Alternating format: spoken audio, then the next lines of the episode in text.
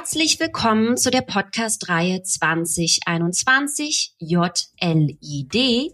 Die Abkürzung steht für jüdisches Leben in Deutschland. Genauer genommen geht es um 1700 Jahre jüdisches Leben in Deutschland. In den kommenden Monaten wird dieses Jubiläum auf unterschiedliche Weise begangen werden. Dazu gehört auch diese Podcast-Reihe, in der ich, Mona Funk, die Moderatorin Shelley Kupferberg und der Journalist Miron Tenberg mit außergewöhnlichen, interessanten und spannenden jüdischen, aber auch nicht jüdischen Gästen sprechen werden. Wie stellt sich die Lebenswirklichkeit von Juden und Jüdinnen in Deutschland dar? Und was macht sie aus? Darüber werden meine Gäste hoffentlich unterschiedliche Auskunft geben. Denn wie ein jüdisches Sprichwort bereits sagt, gibt es bei einem Gespräch zwischen zwei Juden mindestens drei Meinungen. Was es nicht geben wird, ist die Wahrheit über jüdisches Leben, sondern ein pluralistisches und buntes Meinungsbild. Heute spreche ich mit Michel Friedmann. Er ist Jurist, Philosoph, Publizist, Politiker und Fernsehmoderator. Hallo Michel. Guten Tag, hallo. Guten Tag. Wie ich im Telefongespräch mit dir schon angedeutet habe, denke ich, ganz viele kennen Michel Friedmann. Ich würde gerne in diesem Podcast versuchen, Michelle ein bisschen näher zu kommen. Und deswegen starte ich auch ähm, mit einer Frage, die sich eigentlich überhaupt erst um deine Geburt dreht. Denn du bist 1956 in Paris geboren, knapp zehn Jahre nach Ende des Kriegs. Deine Eltern und deine Großmutter waren Schindler-Juden. So gut wie alle anderen Familienmitglieder wurden ermordet. Wie war diese Nachkriegskindheit in Paris? Sie war geprägt von Traurigkeit, sie war geprägt von Schuldgefühlen, überlebt zu haben, mhm. statt der ermordeten Brüder und Schwestern, äh, immer unter der Überschrift, äh, warum habe ich überlebt und nicht Sie? Sie waren doch die wertvolleren, die schöneren, die klügeren. Mhm. Sie waren aber auch geprägt diese Jahre von einem Willen zu leben und zu überleben. Und äh, in sehr vielen Momenten waren sie auch äh, fröhlich. Das Problem mhm. der Fröhlichkeit bestand allerdings darin, dass äh, sobald dann ein Stichwort äh, über den Holocaust der Shoah, der Vergangenheit äh, in das Gespräch einfloss, diese Fröhlichkeit zusammenbrach und die Tränen flossen. Mhm. Ich finde es interessant, dass du sagst, weil meine zweite Frage ist, gab es auch bei deinen Eltern dieses Gefühl einer tiefen Schuld? Die Frage nach, warum habe ich überlebt, aber meine Brüder und Schwestern nicht? Verrückt, oder? Das war jetzt wirklich meine zweite Frage und du hast es gerade auch, also selbst genau das beschrieben. Äh, was glaubst du, hat das mit dir gemacht als Kind? Schuldgefühle übertragen sich und äh, Kinder sind äh, nicht in der Lage zu reflektieren. Sie übernehmen unbewusst vieles, was die Eltern triggern, leben, zeigen, äh, die Dinge, an denen sie verzweifeln, den Dingen, an denen sie wachsen. So gesehen ist es eher eine psychoanalytische Frage, die du gerade stellst.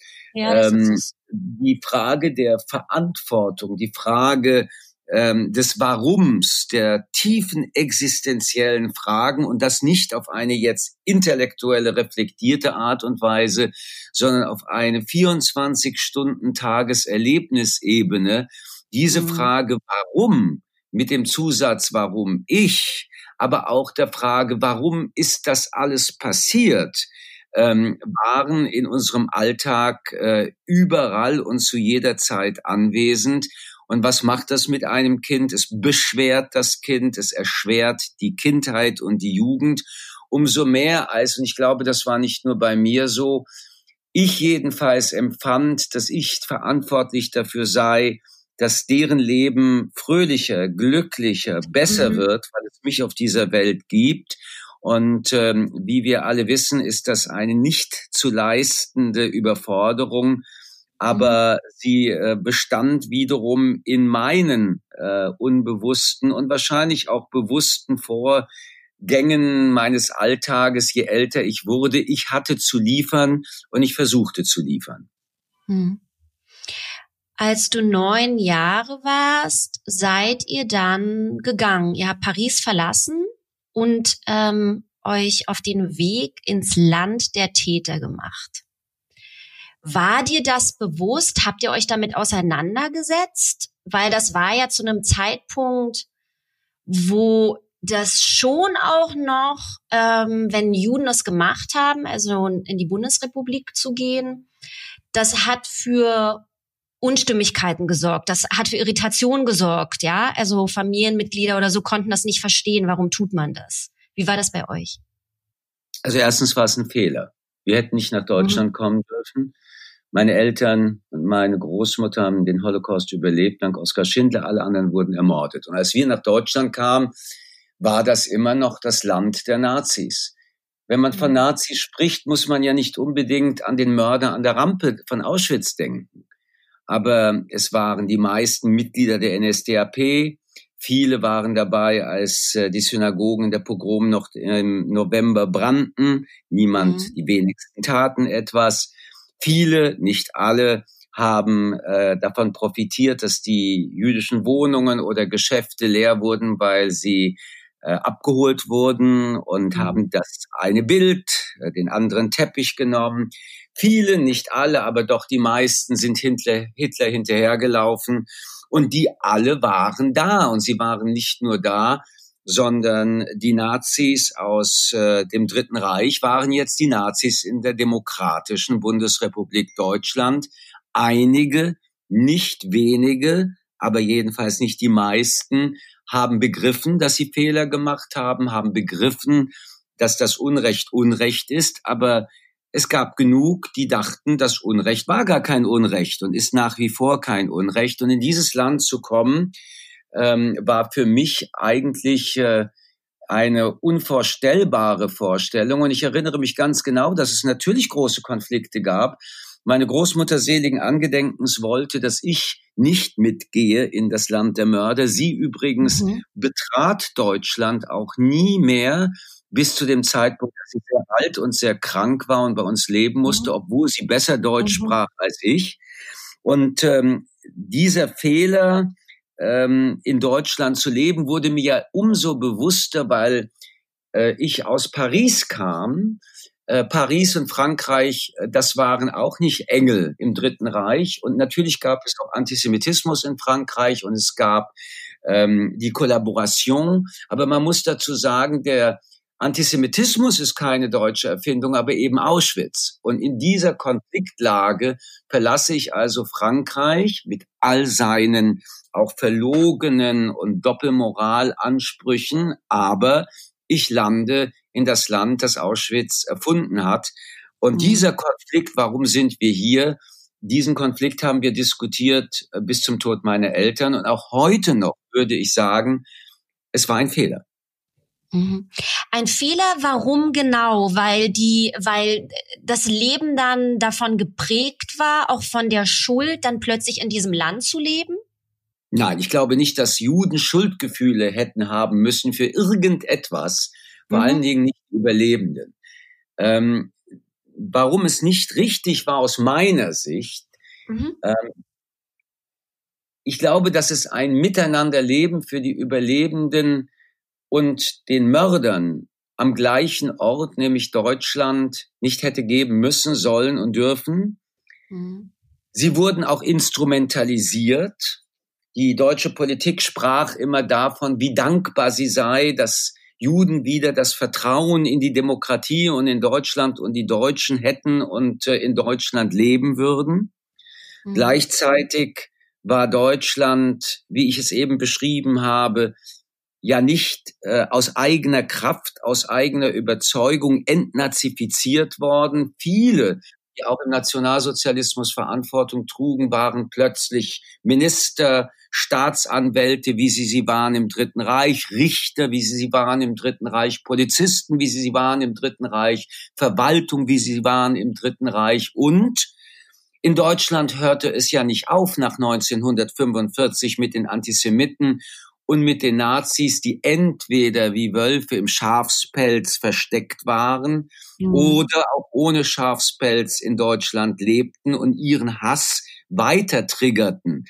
Dieses Phänomen, was ich gerade beschreibe, ist ja auch intergenerationell in unsere Gegenwart eingedrungen. Und auch heute wissen wir, 10, 11 Prozent wählen die Partei des Hasses, eine mhm. Partei, der Ehrenvorsitzende dieser Partei sagte, Hitler sei ein Vogelschiss der Geschichte. Äh, auch heute, wenn ich mir also anhöre, dass jeder zehnte deutsche Wähler bewusst eine Partei wählt, die so etwas sagt, äh, wird mir klar, die Ambivalenz, das Spannungsfeld, die äh, immer noch große Frage, ist es richtig, in so einem Land zu leben? Und ich kann jetzt nur sprechen von Familien, die den Holocaust überlebt haben, weil dies dann doch eine sehr unmittelbare biografische Realität ist. Dies ist eine Frage, die bis heute äußerst schmerzhaft und nicht eindeutig beantwortet werden kann, aber sie ist eine große Frage. Mhm. Du bist sozusagen im Nachkriegsfrankfurt. Bist du damals dann auf eine jüdische oder eine staatliche Schule gegangen? Gab es zu diesem Zeitpunkt dann schon wieder so jüdische Schulen, jüdische Grundschulen oder Oberschulen? Ich bin damals, ähm, was die Grundschule angeht, noch in die letzten ein, zwei Jahre in die französische Schule hierher gegangen mhm. und bin dann ins deutsche Gymnasium gegangen. Mhm. Ähm, ich kannte allerdings kein Wort Deutsch, das erschwerte mir ein bisschen das ja. Leben. Und ich erinnere mich in der sechsten, also in der ersten Gymnasialklasse, war mein Deutschchef total rot eingefärbt und jeder Schüler, jede Schülerin weiß, das ist kein gutes Zeichen. Was, was meinst du damit rot eingefärbt? Naja, äh, Rechtschreibfehler, grammatikalisch. Ach so, wenn du, okay.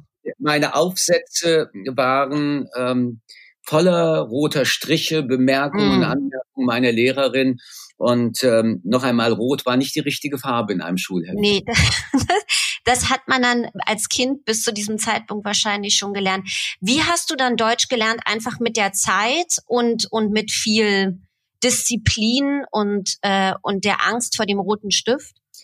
Meine Lehrerin war eine sehr großartige Pädagogin und nahm mich gleich zur Seite und sagte, ich weiß, du hast noch überhaupt kein Deutsch gesprochen. Also ich bin, wenn du so willst, man muss es so formulieren, ein Flüchtlingskind. Wir sind damals mhm. mit staatenlosen Papieren der UN nach Deutschland gekommen.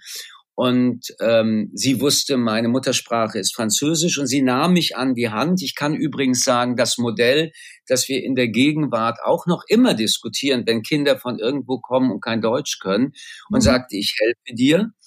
Zweitens war ich äh, eine Leseratte. Ich bin ein sehr einsames und trauriges Kind gewesen und äh, meine Rettung war die Musik und das Lesen. Das heißt, ich habe schon als sehr kleines Kind viel gelesen. Dann habe ich eben angefangen, in Deutsch zu lesen. Und ähm, ein bisschen Sprachfähigkeit kam auch noch dazu.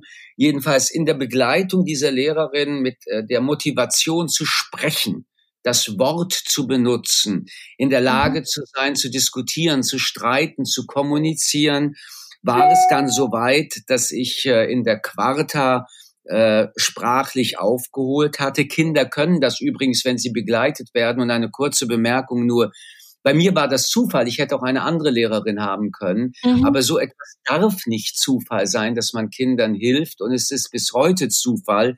Und ich glaube, die größte Ungerechtigkeit aller sozialen Ungerechtigkeiten ist die Bildungsungerechtigkeit. Und ich kann deswegen nur sagen, ähm, fast, fast 50 Jahre später hat sich da nicht viel geändert und das ist ein Skandal. Du hast ja dann sozusagen, weil du auf einem normalen deutschen Gymnasium warst, warst du unter ja, unter nicht-jüdischen Kindern vermutlich die ganze Zeit. Bist du dir deiner, der, der Jüdischkeit in dieser Zeit bewusst gewesen und diesem, und diesem Widerspruch mit den anderen dort zu sein? Wie, wie, wie war das? Hast du trotzdem Freunde gefunden, mit denen man sich darüber unterhalten hat? Hat, hat man sich damit auseinandergesetzt, auch kommunikativ im Gespräch? Wovon reden wir? Es lebten in dieser Zeit in ganz Deutschland nicht einmal 30.000 Juden. Ja, ja. Wenn man einen Durchschnitt von drei Personen pro Familie nimmt, dann sind es 10.000 Familien. Schon bei vier sind es nicht mal mehr 8.000 Familien. Wir mhm. lebten in Frankfurt, drei große Gemeinden, Frankfurt, München, Berlin. Warum? Ähm, weil in diesen Gemeinden die, äh, die, die, die Pi-Lager waren und mhm. äh, Tausende und Abertausende Juden und Jüdinnen nach dem Krieg dort durch diese DP-Lager liefen. Ein paar blieben hängen. Von meiner Generation in Frankfurt gab es keine hundert Kinder. Mhm. Ähm, wenn du das jetzt wieder auf alle Schulen transferierst und mit den Altersunterschieden transferierst, dann weißt du, es war ein sehr einsames Leben. Mhm.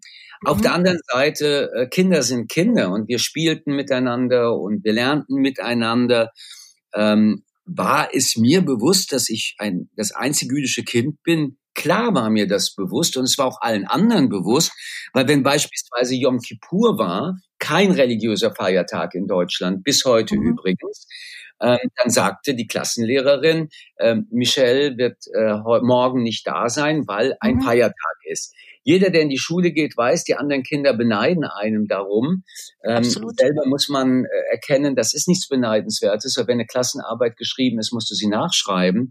Also es war allen klar. Abgesehen davon, die Lehrer waren auch alle sehr verklemmt und verkrampft. Mhm. Sie waren übrigens teilweise alle, die über 40, 45 Jahre alt waren, auch Lehrer, die unter Umständen schon in Nazi-Deutschland Lehrer waren, unter Umständen mit angesehen haben, wie man die jüdischen Kinder damals auch abgeholt abgeholt hat. Mhm. Und so gesehen, der Begriff der Normalität ist damals so absurd gewesen, wie es, wie ich finde, auch heute noch absurd ist. Das ist eine Wunschvorstellung, die noch sehr lange dauern wird. Nichtsdestotrotz, ja, ich hatte natürlich auch wunderbare äh, nicht-jüdische Schulfreunde. Das Interessante war, ich habe sie immer zu uns nach Hause eingeladen und sie kamen auch gerne, aber ich wurde selten bei ihnen zu Hause eingeladen. Ein paar Jahre später, als ich älter wurde, war mir klar, dass für ihre Eltern der Besuch mhm. eines jüdischen Kindes unter Umständen, wenn das Kind weggegangen wäre, bei ihrem eigenen Kind Fragen aufgerufen hätte. Und wir mhm. wissen alle, dass zwischen 1950 und 1990 eher das Schweigen in den Familien stattgefunden hat. Der Schriftsteller Giordano sprach von der zweiten Schuld. Damit meinte ja. er, dass die Eltern ihren Kindern nicht erzählt hatten, was sie selbst oder ihre Großeltern im Dritten Reich gemacht haben. Mhm. Du hast dich dann als Jugendlicher schon ganz stark in der jüdischen Gemeinde engagiert, später ja dann auch politisch. Was war deine Motivation oder deine Hoffnung? Ich war auch Schulsprecher des Goethe-Gymnasiums und mhm. meine Motivation ist ähm, basiert auf zwei Säulen. Die erste Säule ist Oskar Schindler. Mhm. Oskar Schindler hat etwas getan, als die meisten Menschen mir nachher, als ich dann jünger war und dann auch erwachsen wurde, immer gesagt haben, ja, was hätte man denn damals tun können gegen die da oben? Mhm. Was hätte denn ein Einzelner tun können? Und Oskar Schindler hat in den Mitte 40er Jahren, 42, 43 in Polen etwas getan, tausend Menschen gerettet, darunter auch meine Eltern. Mhm. Und hätten all diese Leute doch nur 41, 40, 39, 38, 37, 36, 35, 34 und 33 etwas getan, dann hätte es Auschwitz nicht gegeben. Und mhm. äh, wenn man so jemanden hat, der einem auch begleitet, dann wusste ich für mich der Satz, was kann denn der Einzelne tun, ist für ewig bei mir begraben. Die zweite Motivation war, ich bin ein politischer Mensch, schon sehr früh und sehr jung gewesen. Ich habe gerne Verantwortung übernommen und ich wollte meine Meinung in die Arena der Meinungen einführen. Ich äh, habe nie gelernt, die Klappe zu halten. Ich äh, habe nie gelernt, ein Opportunist zu sein. Ich habe nie gelernt, ähm, mit dem Fluss zu schwimmen und ähm, habe deswegen eigentlich schon ab meinem 12., 13., 14. Lebensjahr ähm, mich in den Streit, in die Debatte eingeführt, oft völlig überfordert, weil zu jung und mit zu wenig Wissen, habe dabei aber dann ganz gut geübt, was Streiten ist und habe dann das Vertrauen von meinen Schülern und Mitschülerinnen erworben, später dann auch in der jüdischen Gemeinde, dass Menschen mir anvertraut haben, für sie zu sprechen. Mhm. Du studierst dann erst Humanmedizin, dann Jura. Ähm, du wirst einer der bekanntesten jüdischen Stimmen Deutschlands. Und danach folgt 2010 nochmal eine weitere Promotion, diesmal in Philosophie. Du selbst bist zu diesem Zeitpunkt bereits 44 Jahre alt. Warum so spät? Vielleicht meint man das, ich empfinde das auch nicht spät, aber man könnte es meinen, so spät nochmal Philosophie studieren. Und und promovieren. Was hat dich dazu bewegt? Mein Lebenstraum, als ich 16, 15, 17 war, war, ich werde Chefredakteur der New York Times und Philosophieprofessor in Columbia. und, ähm, mit 18 Jahren habe ich auch ein Visum nach Amerika mir selbst erworben. Mhm. Und als ich nach Hause kam und meine Eltern sehr stolz gesagt habe, hey Leute, guckt, ich habe ein Visum nach Amerika, gab es eine Minute tiefe Stille zu Hause und meine Mutter fragte, willst du uns umbringen? Mhm. Was sie damit sagen wollte, ist, wenn du gehst, was und wozu sollen wir noch leben? Mhm. Es gibt tatsächlich diese Momente im Leben, wo du genau weißt, du bist jetzt an der Kreuzung. Und ähm, ich weiß nicht, wie lange es dauerte, aber irgendwann habe ich dann wohl die Entscheidung getroffen und sah, wie meine Eltern mich wiederum ansahen und habe das Visum zerrissen. Daraus mhm. entstand zum zweiten Mal eine Lebensgabelung, die eine andere war, als ich es mir gewünscht hätte. Erste war, in Paris zu bleiben und zweite war, nach New York zu gehen. Das Leben danach mhm. war das Leben, das ich eigentlich äh, mir nicht vorgestellt habe. Ich blieb dann in Deutschland, versuchte das Beste daraus zu machen. Dann starben meine Eltern und damit äh, auch irgendwie mein Leben. Mhm. Ähm, es gab dann einen furchtbaren Fehler, den ich gemacht habe. Den kann man ruhig auch heute noch erwähnen, vor 17 Jahren und äh, den ich bis heute tief bedauere und auch heute noch als, als einen großen Fehler darstelle und für den ich mich auch heute noch entschuldigen würde. Und dann stand ich relativ nackt da und äh, das ganze Leben war in Frage gestellt und äh, dann erinnerte ich mich, ich hatte doch einen Traum. Mhm. Und wenn ich den schon nicht in New York verwirklichen konnte, dann konnte ich ihn vielleicht jetzt in äh, Frankfurt verwirklichen. Und ich hatte auch sehr viel Zeit. Meine gesamten ehrenamtlichen Funktionen hatte ich abgegeben. Mhm. Und ähm, ich erlebte damals auch, was es bedeutet, wenn du persona non gratissima warst. Also ich hatte sehr viel Zeit und dachte, weißt du was, Michelle, dann erfüll doch wenigstens jetzt dir diesen Traum und äh, mhm nähere dich der Philosophie an. Und Philosophie, warum? Weil die Philosophie das Studium des Warums ist. Mhm. Ähm, es ist ähm, die Philosophie als ähm, Herausforderung der existenziellen metaphysischen Fragen, das Studium, das Nachdenken, das Zweifeln, die Neugierde und habe mich dann äh, hingesetzt, habe äh, dann mein Promotionsstudium gemacht, habe studiert und ähm, muss zugeben, das war eines der glücklichsten Entscheidungen, die nicht nur wieder mein Leben in Bewegung gebracht haben, sondern mir seitdem auch ähm, Welten und ähm, Möglichkeiten eröffnet haben, die ich zutiefst bis heute genießen darf. Deine Promotionsarbeit hieß, heißt schuldlose Verantwortung. Willst du was dazu sagen, ein bisschen? Nein, also es ist eine ganz einfache Sache. Ähm, äh, ich habe sie schuldlose Verantwortung genannt. Sie ist eine, eine Arbeit, die sich beschäftigt hat mit neurobiologischen Fragen, einerseits mit juristischen Fragen, andererseits mit philosophischen Fragen. Das Thema ist die Frage des freien Willens. Und mhm. äh, der freie Wille war ähm, seit Sigmund Freud in Frage gestellt, Stichwort Bewusstes und Unbewusstes.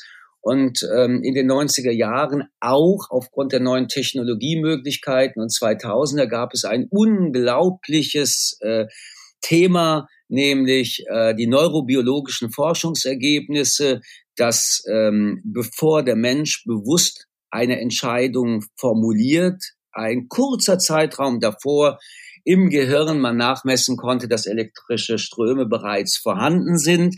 Und dass das, was wir der freie Wille ähm, definieren, nämlich die Möglichkeit, dass der Mensch bewusst Entscheidungen trifft, eine Illusion insofern ist, dass der Mensch zwar als Mensch, mein Gehirn die Entscheidungen trifft, aber es ist eine narzisstische Vorstellung, dass ich mein Leben, meine Entscheidungen alle durch bewusste Entscheidungen determiniere.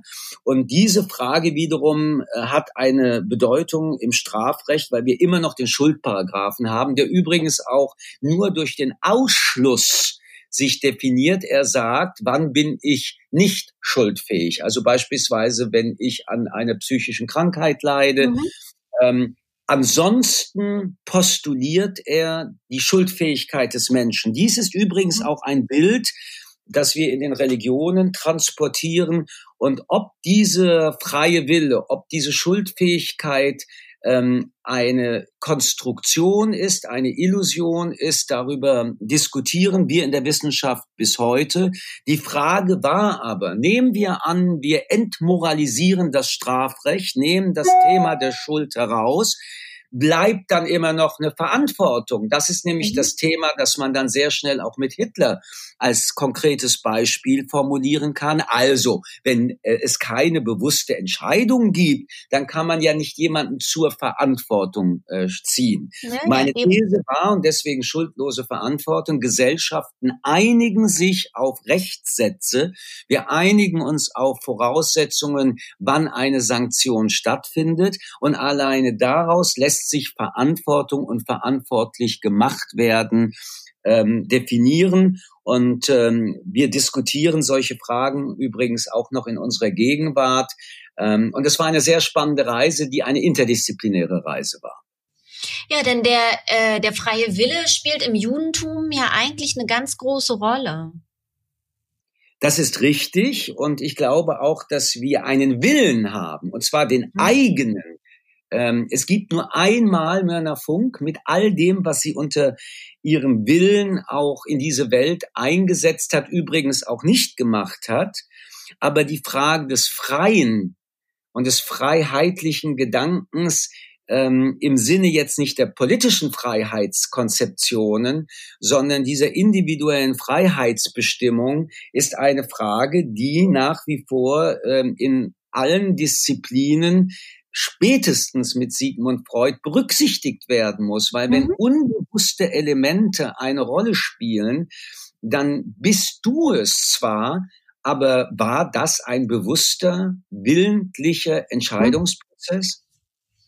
Äh, absolut, aber äh, deswegen ja auch die Notwendigkeit von Eigenverantwortung äh, trotz zum Beispiel einer Beeinflussung oder ähm, transgenerationaler Weitergabe von Traumata oder was auch immer sozusagen die, die Entscheidung, die, die eigene Entscheidung beeinflusst hat, das kann einen jedenfalls nicht befreien, Verantwortung für sein eigenes Handeln zu übernehmen, oder? Das ist vollkommen richtig erkannt und äh, das äh, eine schließt das andere übrigens überhaupt nicht aus. Ja. Die Eigenverantwortung ist nur dann nicht vorhanden, wenn ähm, eine psychische Erkrankung es nicht möglich macht, dass der Mensch selbstbestimmt über sich und mit sich lebt. Ansonsten, egal von welchen theoretischen Gedanken wir uns in der Wissenschaft dem Thema nähern, ist die Eigenverantwortung und das ist sehr wichtig, damit auch,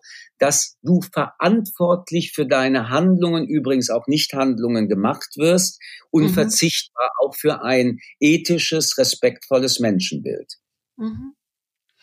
Wir sprechen heute ja auch miteinander, weil im nächsten Jahr auf unterschiedlichen Wegen dieser 1700 Jahre alten jüdischen Geschichte auf deutschem Boden gedacht wird. Mich würde interessieren, was dir diese Zahl eigentlich bedeutet. Ganz ehrlich gesagt, zwischen wenig und gar nichts. Mhm.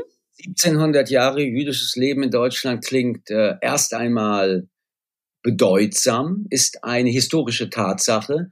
Aber wie wär's denn mal, wenn man über die Qualität dieses Lebens nachdenkt? Verfolgung, mhm. Ghettos, Judenhut, ähm, das war nicht ein akzeptiertes, integriertes, respektiertes Miteinander. Es gab da ein paar kurze Augenblicke der Geschichte und äh, von Biografien. Aber insgesamt herrschte der Judenhass in diesem Europa. Übrigens die Urquelle des Judenhasses, weil viele Menschen fragen immer, ja, woher kommt das denn eigentlich? Ja, ja. Schauen wir uns doch einfach die Kirche an. Bedenken wir, dass äh, sowohl die Christen als auch später die Protestanten das Judentum zum Sündenbock definiert haben für mhm. alles, was auf dieser Welt geschieht, mit der Lügengeschichte. Äh, die Juden hätten Jesus umgebracht. Es brauchte Hunderte, ja fast 2000 Jahre bis zum Zweiten Vatikanischen Konzil, bis dann äh, diese Behauptung zurückgenommen wird. Aber in diesen 1700 Jahre jüdische Geschichte ähm, sieht man Verfolgungsgeschichte mehr als äh, die Hoffnung und die Realität, dass er ein Leben von Menschen unter Menschen in Gleichberechtigung und Respekt. Gerade jetzt sieht man ja auch, ne, mitten in der Pandemie erle erleben wir wieder, wie uralte Verschwörungsmythen lauter erzählt werden.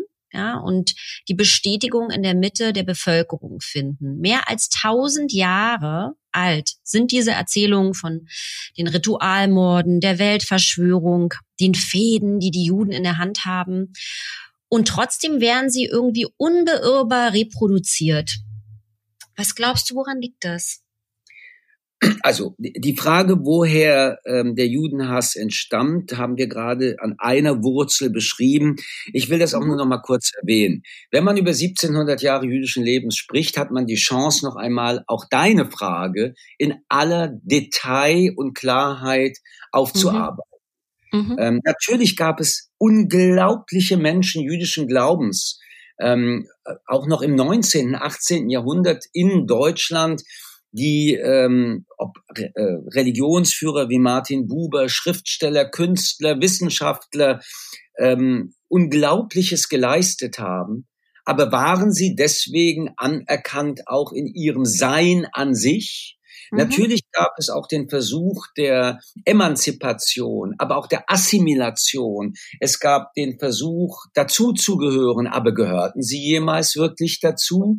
Und äh, diese Frage stellt sich ja in der Gegenwart jüdischen Lebens immer noch äh, wenn man allen Umfragen, äh, und es sind wissenschaftliche auch Umfragen, äh, wahrnimmt, dann gibt es eine Zahl von ungefähr 20 Prozent, auch heute noch in diesem Land, mit antisemitischen, stereotypischen ähm, Aspekten. Es gibt einen strukturellen Judenhass in diesem Land. Ähm, er ist mal in seiner hässlichen Fratze sichtbarer, mal unsichtbarer. Momentan äh, sehen wir, dass in dem Gebiss dieses Wolfes sehr viel Blut äh, vorhanden ist. Und ich will das auch sagen, wenn ich über Judenhass, also Menschenhass spreche in unserer Gegenwart, dann rede ich auch über den Menschenhass, der andere Gruppen äh, trifft und äh, wo Nazis, Neonazis und Rassisten ebenfalls gewaltsam, sichtbar gewaltsam tätig werden, von der geistigen Brandstiftung gar nicht die Rede. Eine zweite Säule besteht darin, dass äh, wir nicht in der Lage waren, und übrigens nicht nur in Deutschland, eine ernsthafte, eine sehr kritische und eine sehr deutliche Reflexion und Aufarbeitung durchzuführen in allen Ländern dieser mhm. Welt, in Deutschland aber erst recht in der Frage, wie stehen wir eigentlich zu Menschenhassern? Mhm. Es ist ja dahingestellt, ob Menschenhasser als ihre Feindgruppe Juden nehmen, Schwarze nehmen, Schwule nehmen, Frauen nehmen. Ähm, die Kategorie des Hasses, die Umsetzung des Hasses ist überall äh, die gleiche. Das Judentum, muss man allerdings betonen, hat noch eine zusätzliche ähm, Dynamik. Äh, es ist der einzige Hass, aus dem die Gruppe, die gehasst wird, nie entfliehen kann. Mhm. Wenn der Antisemit seinen Juden hasst, kann der Jude machen, was er will. Er konnte sich ja sogar konvertieren, er konnte sich sogar von seinem Judentum loslösen. Nur hat der Nazi, der Antisemit, den Juden nie losgelassen. Mhm. Aber letztendlich ist das, worüber wir gerade sprechen, die gesellschaftspolitische Frage, die George Tabori, dieser wunderbare Theaterschriftsteller, formuliert hat mit dem Satz, jeder ist jemand. Mhm. Einige in dieser Welt meinen, einige Menschen sind niemand. Mhm. Im 19. Jahrhundert emanzipiert sich dieser unmenschliche Gedanke, einige sind niemand und verändert sich ähm, dann spätestens äh, mit der Aufklärung, wo gesagt wird, niemand ist niemand. Aber dieser Gedanke, jeder ist jemand, reflektiert was nach Auschwitz geschehen ist. Menschenrechte, die UN, unverzichtbare Grundrechte, der Respekt vor jedem Menschen. Das alles ist tiefe Theorie, Ab und zu sieht man, wie wunderbar es wäre, wenn es die Realität wäre. Oft, zu oft sieht man, wie diese Realität mit Füßen getreten wird und dass das zu viele Leute nicht auffühlt, nicht dazu führt, sich auf dem Weg zu machen, um für Demokratie und Respekt sich einzusetzen. Denn wenn es stimmt, dass auch in Deutschland es ungefähr 20 Prozent sind. In der Wahlurne sind es ja auch mittlerweile zwischen 10 und 13 Prozent. Müsste man doch sagen, über 80 Prozent wollen, dass jeder jemand ist. Mhm. Wenn aber 80 Prozent es wollen und unterwegs wären, im Alltag wie im politischen Raum, dann würden diese über 10 Prozent doch nicht so laut sein können, nicht so erfolgreich sein können. Dass sie es sind und dass sie teilweise in Regierungen in Europa und nicht nur dort demokratisch mittlerweile sogar die Regierungen führen, zeigt, dass zwar diese Parteien demokratisch gewählt wurden, aber das beweist noch lange nicht, dass sie demokratische Parteien sind. Und es beweist ja vielleicht auch, dass es nicht nur 20 Prozent sind. Ähm, ich denke da an eine aktuelle Umfrage, die gemacht wurde. Man konnte das irgendwie vor zwei Wochen beim ZDF sehen. 81 Prozent der Befragten glauben, die meisten Deutschen hätten nichts gewusst von dem, was den Juden passiert ist ähm, während des Zweiten Weltkriegs und Holocaust. Ja, was sagt das eigentlich über diese vielbeschworene deutsche Vergangenheitsbewältigung? 81 Prozent glauben, da hat keiner was gewusst. Wir können das, was in der Geschichte ist, nicht bewältigen. Was wir können, mhm. ist in unserer Gegenwart, weil wir Geschichte wissen, reflektieren, einordnen, unser Verhalten verändern. Wir sind übrigens jetzt, liebe Myrna, die Zeitzeugen. Ja. Wenn in 20, 30, 40 Jahren darüber gesprochen wird, über Mölln, über Solingen, über Hanau, über Halle, über vieles, was in diesen Zeiten passiert ist, über die AfD, dann wird man sagen, wir waren die Zeitzeugen. Was haben wir mhm. getan? Haben wir genug getan? Warum haben wir nicht genug getan? Warum haben wir unsere Demokratie nicht gestärkt? Warum waren die Sonntagsreden von Montag bis Samstag ausgesetzt im Handeln?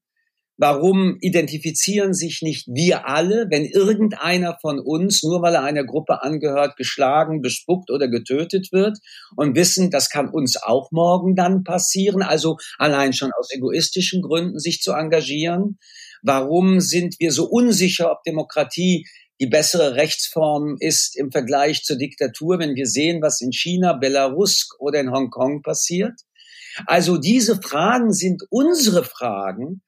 Und das, was in der Vergangenheit war, ist die große Chance. Und übrigens meine ich damit nicht nur das Dritte Reich, nicht nur Auschwitz, sondern alle historischen äh, Erkenntnisse ist die große Chance daraus zu lernen, wie wollen wir das heute handhaben. In der Tat ist das unterdurchschnittlich. In der Tat haben wir strukturelle Probleme, auch was das Verhältnis zur Demokratie angeht, weil auch da gibt es wissenschaftliche Umfragen, die deutlich machen, dass es keine Quantité negligible mehr ist, dass ein ambivalentes Verhältnis zur Demokratie mhm. hat und nur in der Demokratie. Das will ich auch noch mal sehr deutlich sagen. Nur in der Demokratie gibt es die Chance der Menschenrechte. In keiner Diktatur haben Menschenrechte irgendeinen Platz. Die Diktatur ist die Antithese des Menschenrechtes. Und ähm, wir können darüber jetzt sehr lange diskutieren, was äh, die Versäumnisse sind. Eine der Versäumnisse, die man aber aussprechen muss, du hattest es angedeutet, ist das Wissen. Wenn ich kein mhm. Wissen habe, kann ich nicht verstehen und wenn ich nicht verstehe, kann ich nicht reflektieren und ohne Reflexion kann ich mein Handeln aus der Geschichte lernend nicht heute verbessern.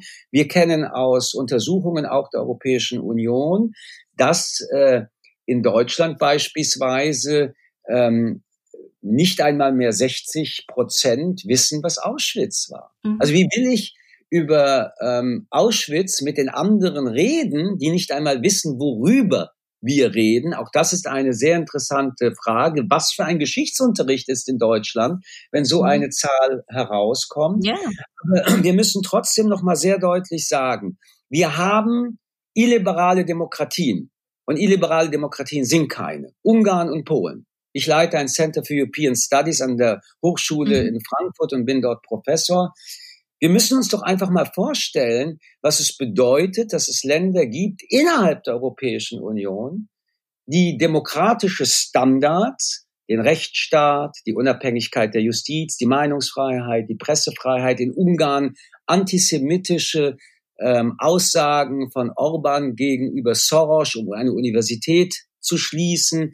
Wir müssen uns doch einfach überlegen, was es bedeutet, dass innerhalb der EU wir mit solchen Ländern zusammen sind und immer noch nicht in der Lage sind, sie zu sanktionieren, aus welchen politischen Gründen auch immer. Erstens vergiftet es alle, auch die, die nicht sanktionieren. Und zweitens, wie will man als Europäische Union, auch als Bundesrepublik Deutschland, anderen Ländern wie der Türkei den Zeigefinger zeigen, wenn die Moral zur Doppelmoral wird? Absolut. Du hast ja selbst auch in diesem Jahr gemeinsam mit Harald Welzer das Buch Zeitenwende, der Angriff auf Demokratie und Menschenwürde bei Kiwi veröffentlicht. Darin geht ihr äh, den tagespolitischen Problemen auf den Grund und versucht, Lösungsansätze zu formulieren.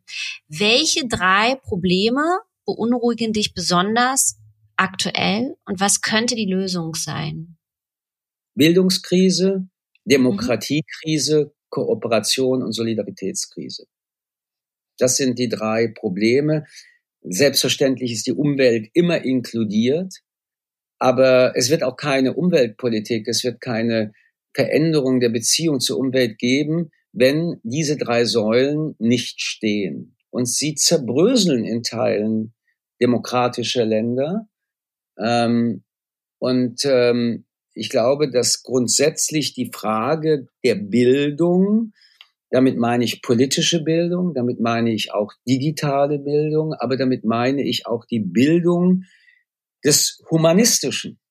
Mhm. Ähm, dass wir, wenn diese Bildungen nicht, und zwar für jedes Kind erreichbar, mhm. Äh, in Realität umsetzen, wir zum zweiten Punkt, nämlich Demokratiestabilisierung, ähm, wenig beitragen, weil wir die Klassenunterschiede, nicht nur die sozialen, sondern auch die Bildungsunterschiede, aber die Grundlage einer demokratischen Gesellschaft, ich sagte es gleich gerade, jeder ist jemand oder alle Menschen sind gleich oder die Würde des Menschen ist unantastbar, nicht umsetzen. Und Menschen, die das nicht ähm, erleben durften und ähm, deswegen die strukturelle Ungerechtigkeit einer Gesellschaft erfahren, identifizieren sich weniger mit einer Gesellschaft und einer Gemeinschaft und äh, damit auch mit der Idee des Demokratischen.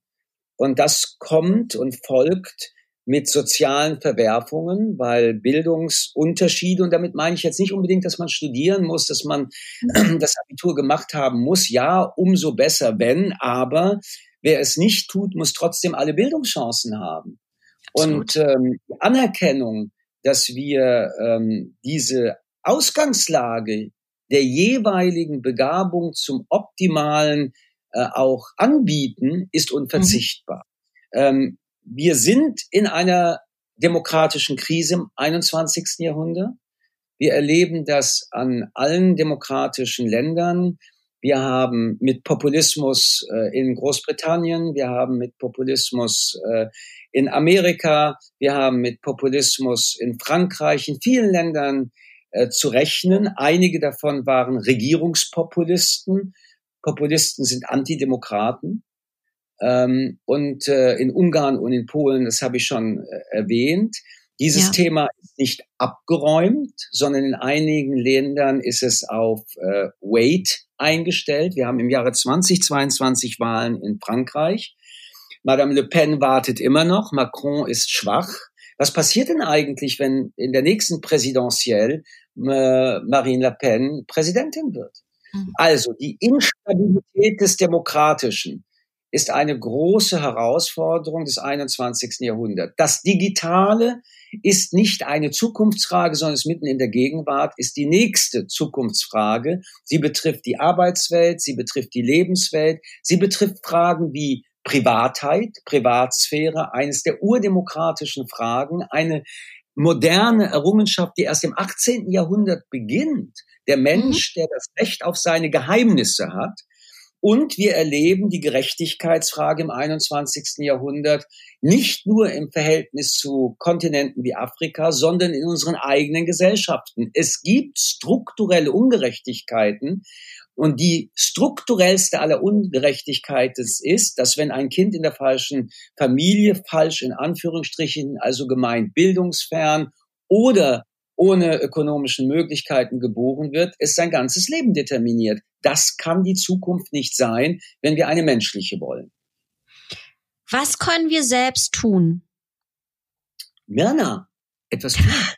Sprechen miteinander, wie jetzt gerade. Politisch uns, uns engagieren. Sprechen ist ganz wunderbar.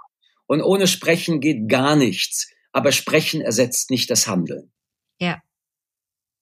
Aber was sozusagen, also vielleicht auch an, einfach an jüngere Hörer dieses Podcasts, die sich fragen, was können sie tun, wie können sie eine gerechtere Welt äh, kreieren, ähm, was, was, was sind da, was würdest du sagen, was, was ist, was ist deren Aufgabe? Ich würde den Begriff bessere Welt nicht verwenden. Der ist so groß. Ich bin bereit, ganz bescheiden mhm. in ganz kleinen Schritten zu denken und zu sagen, eine etwas bessere Welt als die, in der ich heute gerade lebe. Und das ist gar nicht so kompliziert. Mhm. Jeder von uns, wenn er nur einen Schritt weitergeht, als er bisher gegangen ist, im Sinne, ich engagiere mich, ob das im Verein ist, ob das äh, in äh, einer ähm, sozialen, politischen, äh, kulturellen, wissenschaftlichen Einrichtung ist, ob es sich um die Nachbarn kümmern bedeutet, ob es mhm. äh, sich äh, mit einmal demonstrieren mehr ähm, auch äh, schon zeigt oder eine Petition unterschrieben äh, zu haben oder im Netz, wenn ich sehe, es ist gerade was gepostet worden, was Menschenhass ist, dann kann ich einen Post draufsetzen. Dann haben wir erstmal das letzte Wort gehabt. Dass es dann wieder ein Post des Hasses gibt, bedeutet, auch ich muss wieder reagieren und so ist es auch in der analogen Welt. Also widersprechen, das Gesicht zeigen, da sein. Mhm. Das müssen nicht immer die großen Dinge sein. Man muss nicht immer gleich Bundeskanzler werden wollen. Wenn man das täte, wenn man also jeden Tag diesen einen Schritt geht, dann würde man den Muskelkater, der daraus entsteht, sehr schnell durch gut trainierte Muskeln ersetzen und merken, hey, das funktioniert. Das ist gar nicht so anstrengend. Und natürlich, das muss man wie in allen Fragen sagen, ähm, der Einzelne, so wichtig er ist, muss in den politischen Raum. Es muss ein Wir entstehen und mhm. es muss im politischen Raum sichtbar werden, welche Gesellschaftskonzepte du oder ich repräsentieren. Ja, man muss politischer werden. Und die Gemütlichkeit, das den anderen zu überlassen und die dann gleichzeitig zu kritisieren und zu glauben, mit dieser Kritik habe man seine politische Verantwortung bereits erfüllt, dies Wohlfall. Du selbst bist ja 50 Jahre diesen Schritt mehr gegangen. Ähm, woher hast du die Kraft genommen? Woher nimmst du sie immer noch? Ja, war das, ist das Angst, Hoffnung, Liebe? Interessante drei Begriffe, die du dafür verwendest. Mhm. Ähm, ich möchte in Freiheit leben. Ich möchte, dass meine Kinder in Freiheit leben. Ich möchte, dass du in Freiheit lebst. Ich möchte, dass Menschen in Belarus in Freiheit leben. Ich möchte, dass wir Menschen mhm. unser Leben in Selbstbestimmung leben können, denn das ist Leben. Menschen, die in Selbstbestimmung nicht leben können, die in Diktaturen leben, denen nimmt man das Leben. Mit welchem Recht soll ich das einfach hinnehmen und ertragen? Ich möchte, dass diese Welt gerechter ist. Ich möchte, dass sie bunt ist, dass sie plural ist, weil Selbstbestimmung bedeutet und trägt in sich die Pluralität des Menschseins. Ich möchte, dass wir mhm. miteinander viel streiten. Aber streiten bedeutet ähm, Argumente, Vernunft, Nachvollziehbarkeit, Regeln des Respektes, um mhm. eine noch bessere Welt aufzubauen. Ähm, aber ich will das deutlich außerhalb der großen Moralität diskutieren. Es ist ein egoistisches Bestreben, dass ich jedem Menschen zubillige, der sich für Demokratie und Selbstbestimmung engagiert, denn gleichzeitig eröffnen wir doch für uns selbst den Handlungsspielraum, die Fenster, die geöffnet werden. Mhm. Nicht nur für andere tun wir das, sondern auch für uns selbst. Und äh, so gesehen, solange ich atme, möchte ich so atmen, wie ich atmen möchte und nicht fremdbestimmt atmen. Du appellierst aus Liebe an den Menschen, an das eigene Ego. In der Hoffnung, sie haben nicht mehr so viel Angst, ähm, äh, Gutes zu tun. Ach, Angst habe ich mein ganzes Leben.